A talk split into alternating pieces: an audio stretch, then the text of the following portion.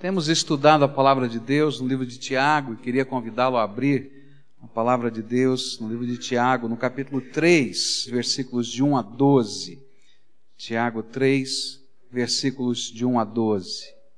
Diz assim a palavra do Senhor: Meus irmãos e irmãs, somente poucos de vocês deveriam se tornar mestres na igreja, pois vocês sabem que nós, os que ensinamos, seremos julgados com maior rigor do que os outros. Todos nós sempre cometemos erros. Quem não comete nenhum erro no que diz é uma pessoa madura, capaz de controlar todo o seu corpo. Até na boca dos cavalos nós pomos um freio para que nos obedeçam e assim os fazemos ir onde queremos. Pensem no navio, grande como é, empurrado por ventos fortes, ele é guiado por um pequeno leme e vai aonde o piloto quer. É isto que acontece com a língua. Mesmo pequena, ela se gaba de grandes coisas. Vejam como uma grande floresta pode ser incendiada por uma pequena chama. A língua é um fogo. Ela é um mundo de maldade. Ocupa o seu lugar no nosso corpo e espalha o mal em todo o nosso ser com o fogo que vem do próprio inferno, ela põe toda a nossa vida em chamas.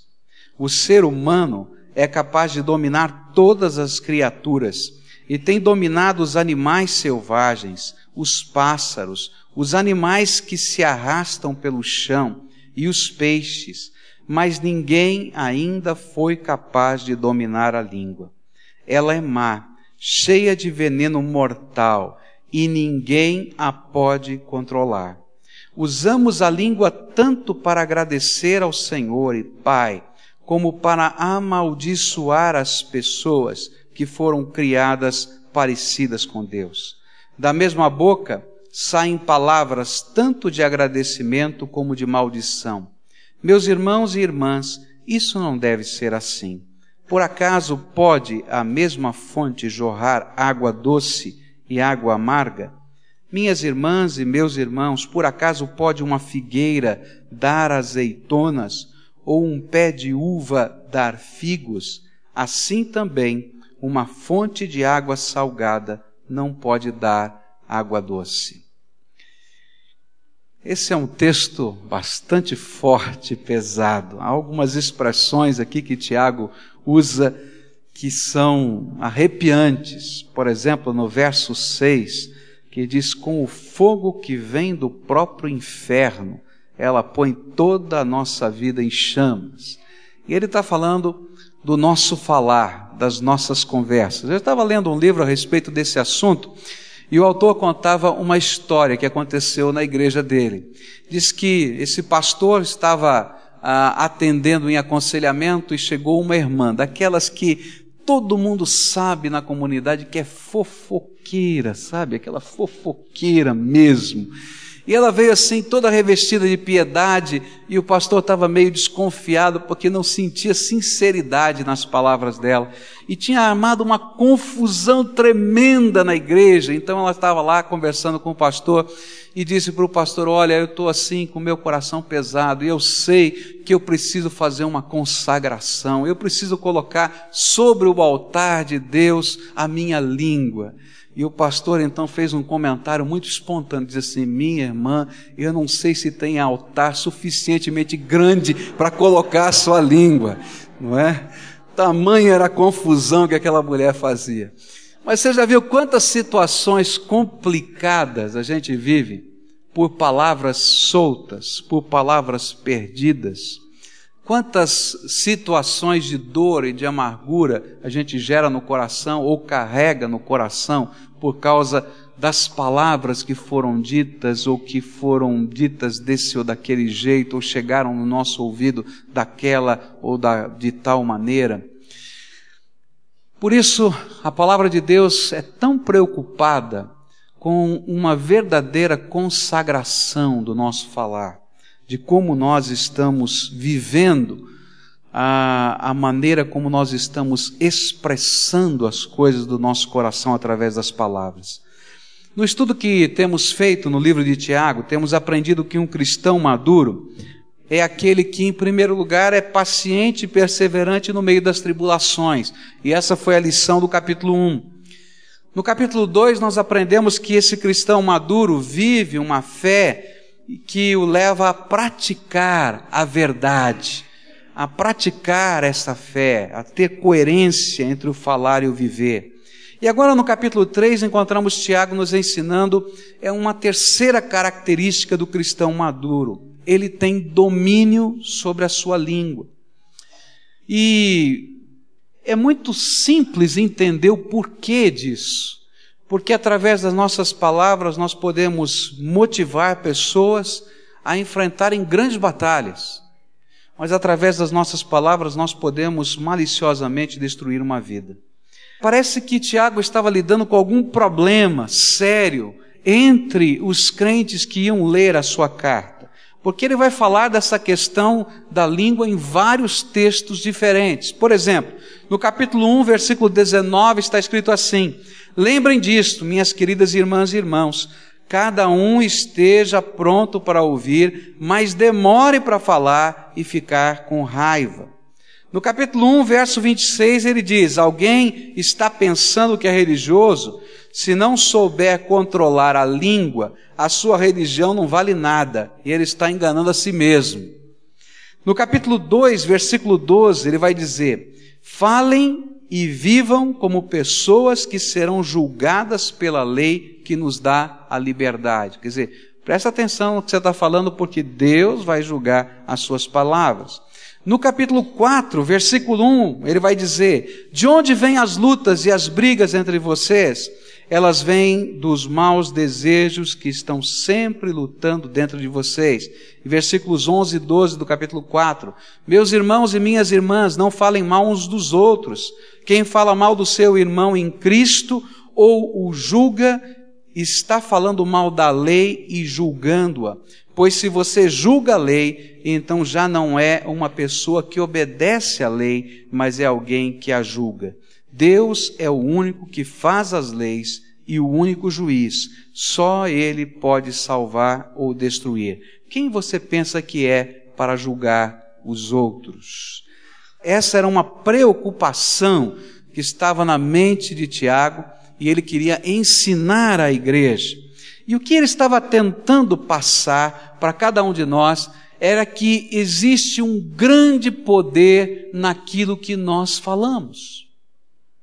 Existe poder naquilo que nós falamos. Não um poder cabalístico ou um poder místico de que eu estou profetizando e vai acontecer, mas o poder da influência, o poder do testemunho, o poder daquilo que nós não temos o controle, porque depois que nós falamos alguma coisa, não tem jeito da gente engolir de volta, não é? Aquilo vai se propagando e mesmo que a gente mude de ideia, aquilo se se propaga de outra maneira. Eu estava lendo um outro com um outro comentarista que ele disse uma coisa muito interessante. Ele disse assim: Deus era uma oração. Me ajuda que as minhas palavras sejam doces porque certamente em algum tempo eu vou ter que engoli-las de volta. E aí, se elas forem amargas, o gosto ruim vem para mim mesmo. E esse era o sentido. Por isso, Tiago vai apresentar sobre esse tema, sobre essa questão das nossas palavras, seis figuras. Ele vai apresentar seis ilustrações sobre esta realidade de que a palavra pode abençoar, como também pode destruir, e que, como cristãos maduros, nós precisamos deixar Jesus usar o poder das nossas palavras e não mais a nossa carne, a nossa inteligência, a nossa maneira de ser. Eu vou tentar juntar estas imagens que Tiago nos apresentou em alguns ensinos que são fáceis de a gente entender o que ele queria ensinar através dessas ilustrações, para que a gente possa trazer para a nossa vida como é que a gente lida como cristão maduro com as nossas palavras. As primeiras duas ilustrações vão aparecer nos versículos de 1 a 4, onde a Bíblia vai nos dizer que a língua, que a nossa palavra, que a nossa fala tem o poder de dar direção, tem o poder de encaminhar, tem o poder de apontar caminhos. E as ilustrações que ele usa são a ilustração do freio do cavalo e a ilustração do leme. A Bíblia diz assim: Meus irmãos e irmãs, somente poucos de vocês deveriam se tornar mestres na igreja, pois vocês sabem que nós, os que ensinamos, seremos julgados com mais rigor do que os outros. Todos nós sempre cometemos erros. Quem não comete nenhum erro no que diz é uma pessoa madura, capaz de controlar todo o seu corpo. Até na boca dos cavalos nós pomos um freio para que nos obedeçam e assim os fazemos ir onde queremos. Pensem no navio, grande como é, empurrado por ventos fortes. Ele é guiado por um pequeno leme e vai aonde o piloto quer. O que falamos tem poder de influenciar pessoas. É isso que Tiago está nos ensinando. Por isso, nos coloca, quer queiramos ou não, em algum sentido, numa posição de autoridade, numa posição de ensino. Sempre há alguma verdade nova que nós estamos passando para alguém. Sempre há alguma coisa que estamos ensinando, boa ou má, mas que estamos ensinando. E isso é o poder de dar direção, de apontar caminhos que as nossas palavras têm. Parece que da igreja a quem escrevia, todos queriam ensinar, todos queriam ser líderes espirituais. E por isso Tiago teve que adverti-los com estas palavras: olha, cuidado, porque se é uma grande autoridade e se é um grande prestígio, se é um grande destaque você influenciar pessoas, ensinar pessoas, apontar o caminho, é também uma grande responsabilidade e que Deus vai pedir contas desta responsabilidade. Deus não apenas pede contas do que nós falamos para saber se é verdade ou mentira, mas Deus pede contas daquilo que estamos direcionando ou empurrando as pessoas à medida em que falamos. Jesus é muito sério em falar destas coisas. Ele disse que se alguém escandalizasse um dos pequeninos, não é? aquelas pessoas simples que não podiam compreender de melhor maneira o reino de Deus, era melhor amarrar uma corda ao pescoço, pegar uma pedra bem pesada e se jogar logo no mar para morrer afogado, do que enfrentar aquele que há de julgá-lo, o Deus Todo-Poderoso, a favor dos seus pequeninos. O que Tiago está dizendo aqui é uma coisa seríssima. Nós vamos prestar contas tanto daquilo que falamos de certo, como da maneira que falamos, tanto aquilo que falamos de errado, como da maneira como apontamos o caminho, tanto daquilo que pensamos que estávamos fazendo, como daquilo que fizemos sem querer, mas empurramos alguém ou direcionamos alguém para um caminho errado ou para a distância de Deus. E isso é coisa tremendamente séria, porque Deus vai julgar. Por isso ele disse: olha, toma cuidado, porque o rigor desse julgamento é maior. Há um tempo atrás tivemos um problema sério de um pregador que ensinou aqui nesta igreja, não é? E deu a entender que os jovens podiam viver uma vida menos rígida nos seus valores espirituais. E quando terminou a mensagem, um grupo de jovens motivado por esse falso ensino se reuniu para sair na noite e ainda se arvorava, dizendo: Olha, você está vendo? Essa aqui é, é sabedoria, essa liberdade faz parte da nossa fé. Eu quero dizer: olha, que tristeza, porque além de ensinar errado, empurrou para o caminho errado. Deus vai pedir contas de quem foi pelo caminho errado, como também vai pedir contas de quem ensinou errado, porque Deus leva a sério essas coisas. Nossas palavras têm poder de direcionar Tiago vai nos ensinar que se nós formos capazes de controlar a nossa língua, seremos capazes de viver o controle do Espírito Santo em todo o nosso corpo. E aqui a gente vai ver que coisa terrível. Ele está dizendo que se você consegue controlar a sua maneira de falar, o que você fala e como você fala, você é capaz até de enfrentar um vício e de ser liberto das drogas, ou do fumo, ou do álcool, ou de qualquer outra coisa. Por quê? Porque se tem uma área que a gente tem muita facilidade de pecar, e que a gente sofre pressões da nossa velha natureza dentro de nós, e sofre pressões das circunstâncias que nos instigam, é na área da nossa fala. Nós tanto pecamos porque a nossa velha natureza se arvora e aparece e falamos o que não devemos e agimos da maneira como não deveríamos agir, como também as pessoas que às vezes estão ao nosso redor nos instigam a agir dessa ou daquela maneira e as circunstâncias também, e aí somos tentados e diz assim: olha, se você é maduro o suficiente para lidar com as pressões do seu coração e as pressões externas que estão ao seu redor, e pela graça e pelo poder de Deus, você tem essa maturidade, então, meu querido, se você controla a sua língua, pode ter certeza que o controle do Espírito Santo vai estar em todas as áreas da sua vida.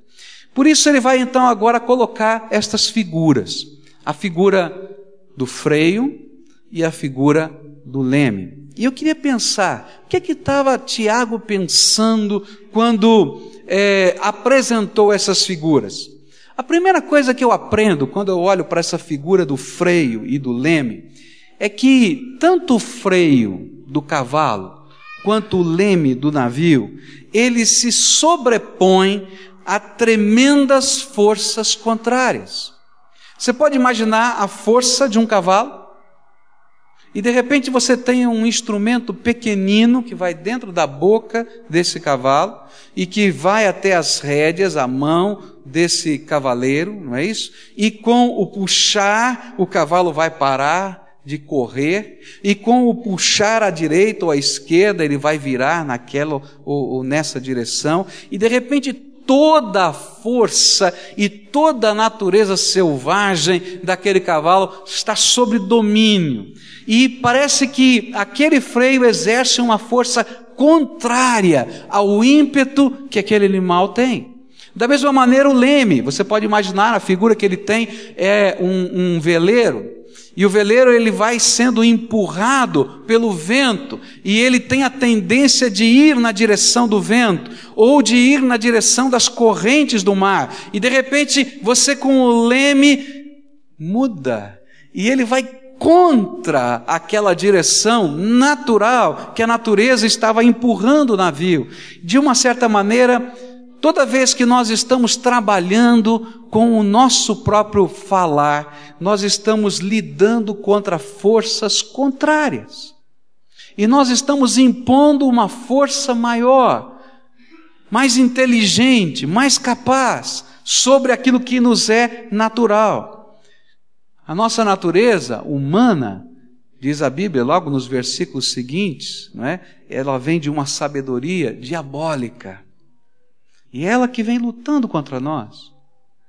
O ímpeto de pôr fogo nas minhas palavras, a Bíblia diz, vem do inferno, que usa a minha velha natureza. Mas eu preciso de alguém que esteja no controle da minha boca, da minha palavra, do meu jeito de falar, do meu jeito de agir. Eu preciso de um timoneiro.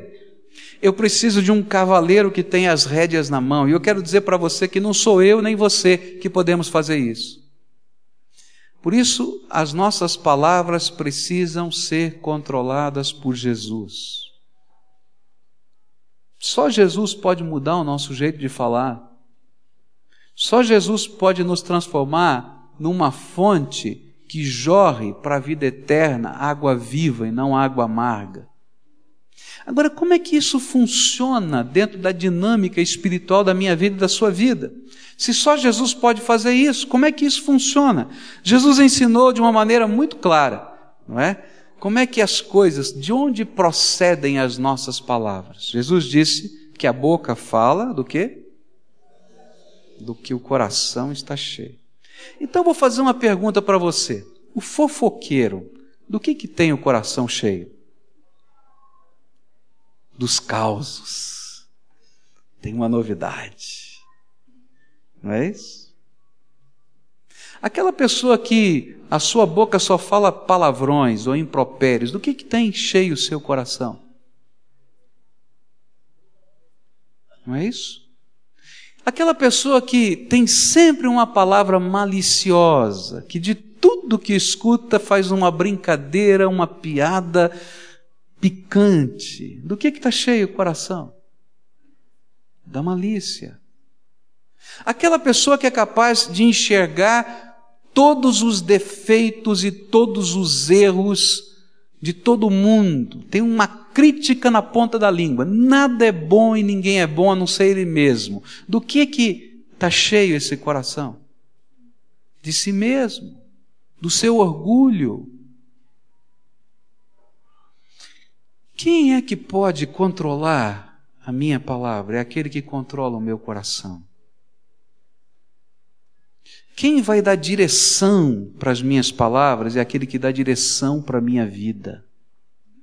E se eu não deixar Jesus dar direção para a minha vida, para o meu coração e transformar o meu coração, eu posso ter uma vestimenta de piedade, eu posso ter a forma religiosa, mas eu vou ser uma pessoa vazia interiormente e as minhas palavras, as minhas palavras vão fazer mal, não vão fazer bem.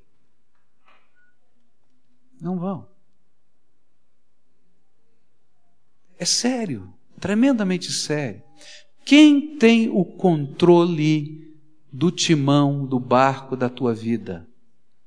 Dos valores, dos sentimentos, da sua percepção da realidade. Porque é destas coisas que você fala.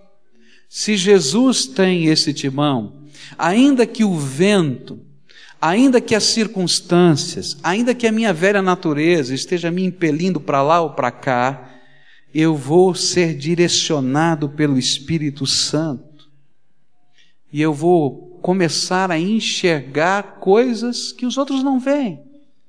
E vou poder viver e falar coisas que talvez não sejam as coisas mais naturais para as outras pessoas dizerem.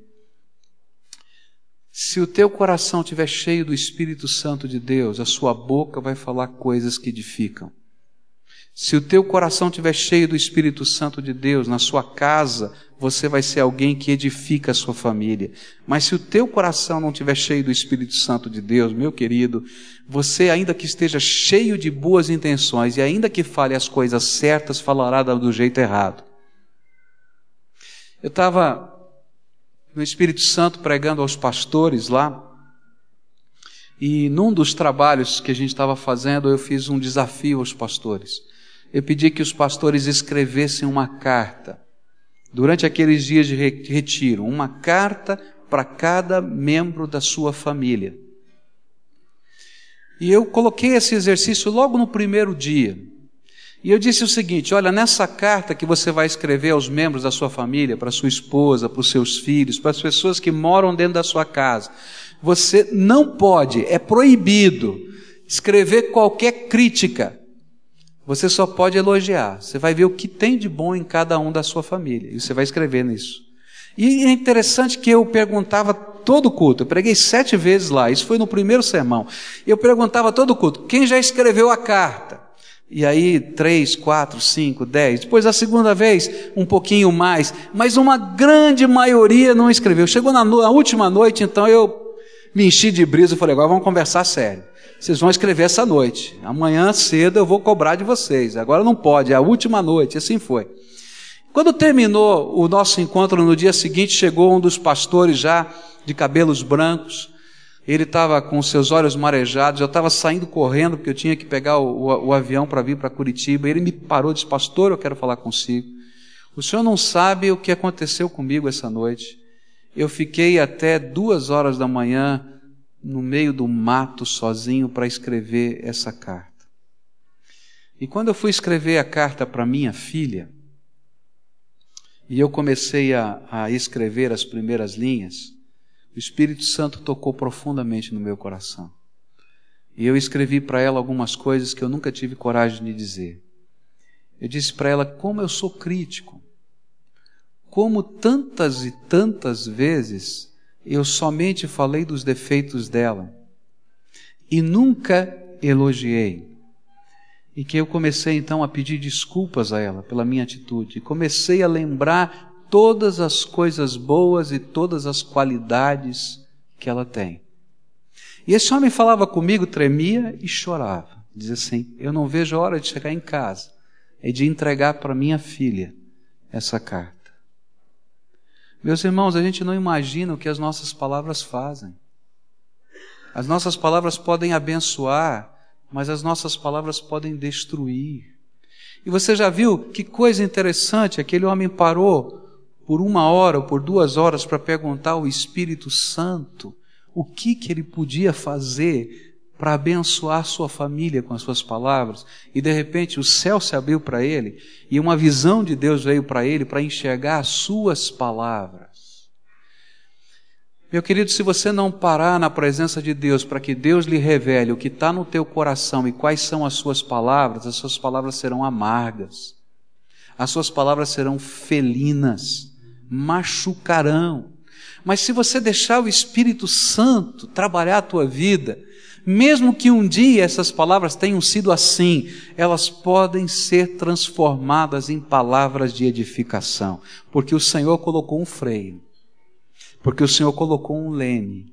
E não somente as suas palavras direcionarão pessoas ao bem, mas você será direcionado a palavras que geram bênção na vida de outras pessoas. Agora, a maneira como esse leme e este freio são usados afetam profundamente as outras pessoas. Você já pensou um cavaleiro que não sabe conduzir o cavalo?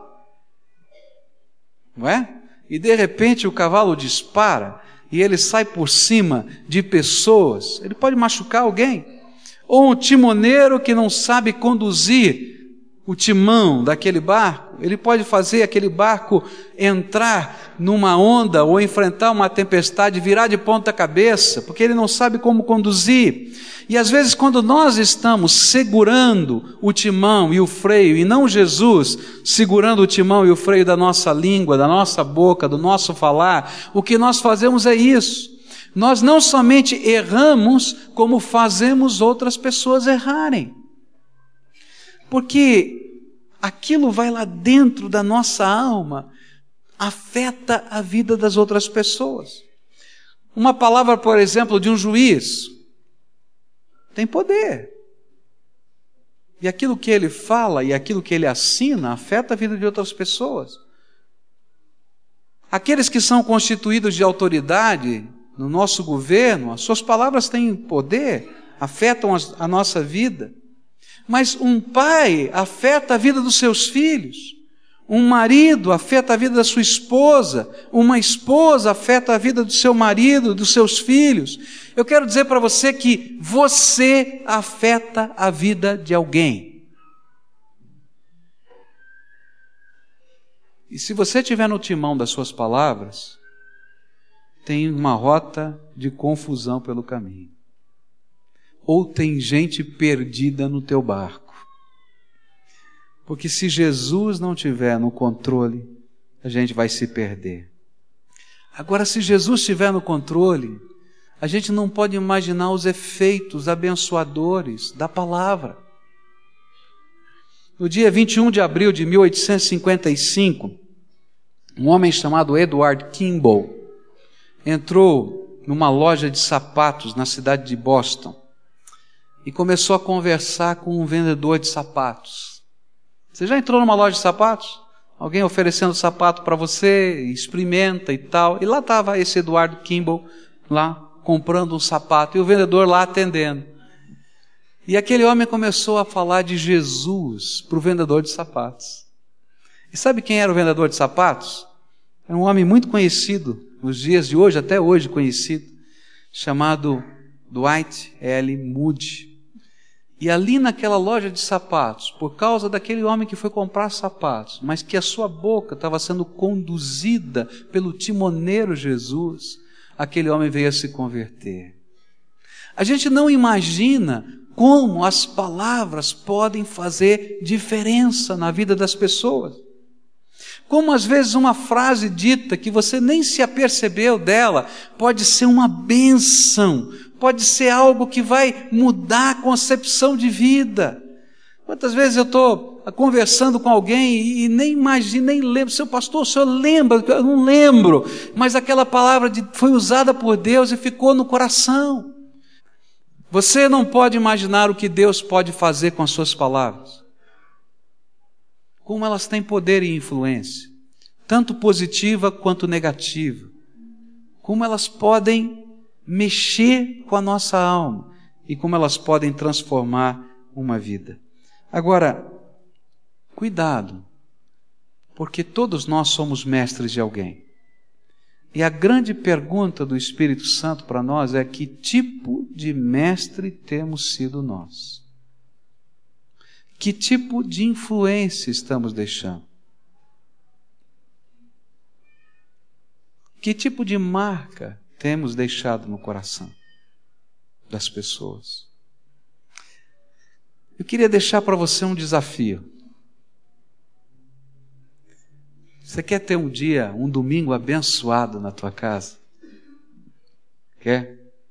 Ter um dia especialíssimo? Então faz aquele exercício que aquele pastor fez. Pega uma folha de papel e começa a escrever nessa folha de papel um bilhetinho para cada pessoa da sua família. Agora, presta atenção. Se você fizer uma crítica, rasga esse papel e joga fora. Mas começa a imaginar como você pode abençoar as pessoas que você ama com as suas palavras. Pede para Jesus usar nessa hora as suas palavras. Agora não vai com o refrão pronto, sabe? Não vai com o chavão montado não, vai com o teu coração. Deixa Jesus encher o teu coração com a graça dele, com o amor dele. E depois coloca essa graça, esse amor que veio aqui dentro do coração na tua boca, nas tuas palavras. E senta com a sua família e leia essa mensagem para cada um dos membros da sua casa. Olha, depois vai lá e dá aquele abraço gostoso. Dá aquele beijo. Abençoa em nome de Jesus. Deixa o timoneiro usar as tuas palavras para direcionar as pessoas na direção do bem, do amor, da misericórdia, da alegria, da consolação, da salvação. Muitos de nós não conseguimos levar os nossos queridos para Jesus porque as nossas palavras não são temperadas com amor. Elas não têm o tempero que fez com que o nosso coração se desmanchasse diante de Deus. Muitos de nós, a grande maioria das pessoas que têm se convertido, meus irmãos, não têm se convertido por medo do inferno. Ainda que o inferno seja uma realidade bíblica, vai acontecer mas muitos de nós temos sido salvos por sermos constrangidos pelo amor de Jesus Cristo. Não é assim? Nossa salvação, nós fomos quebrados, arrebentados, porque o amor do Senhor Jesus veio e alcançou a nossa vida. Então, que o amor de Jesus esteja nas Suas palavras, que as Suas palavras sejam palavras de edificação, que direcionem para Ele, para o timoneiro. E se você tem problemas com a tua palavra, você precisa que Jesus assuma o controle do seu coração.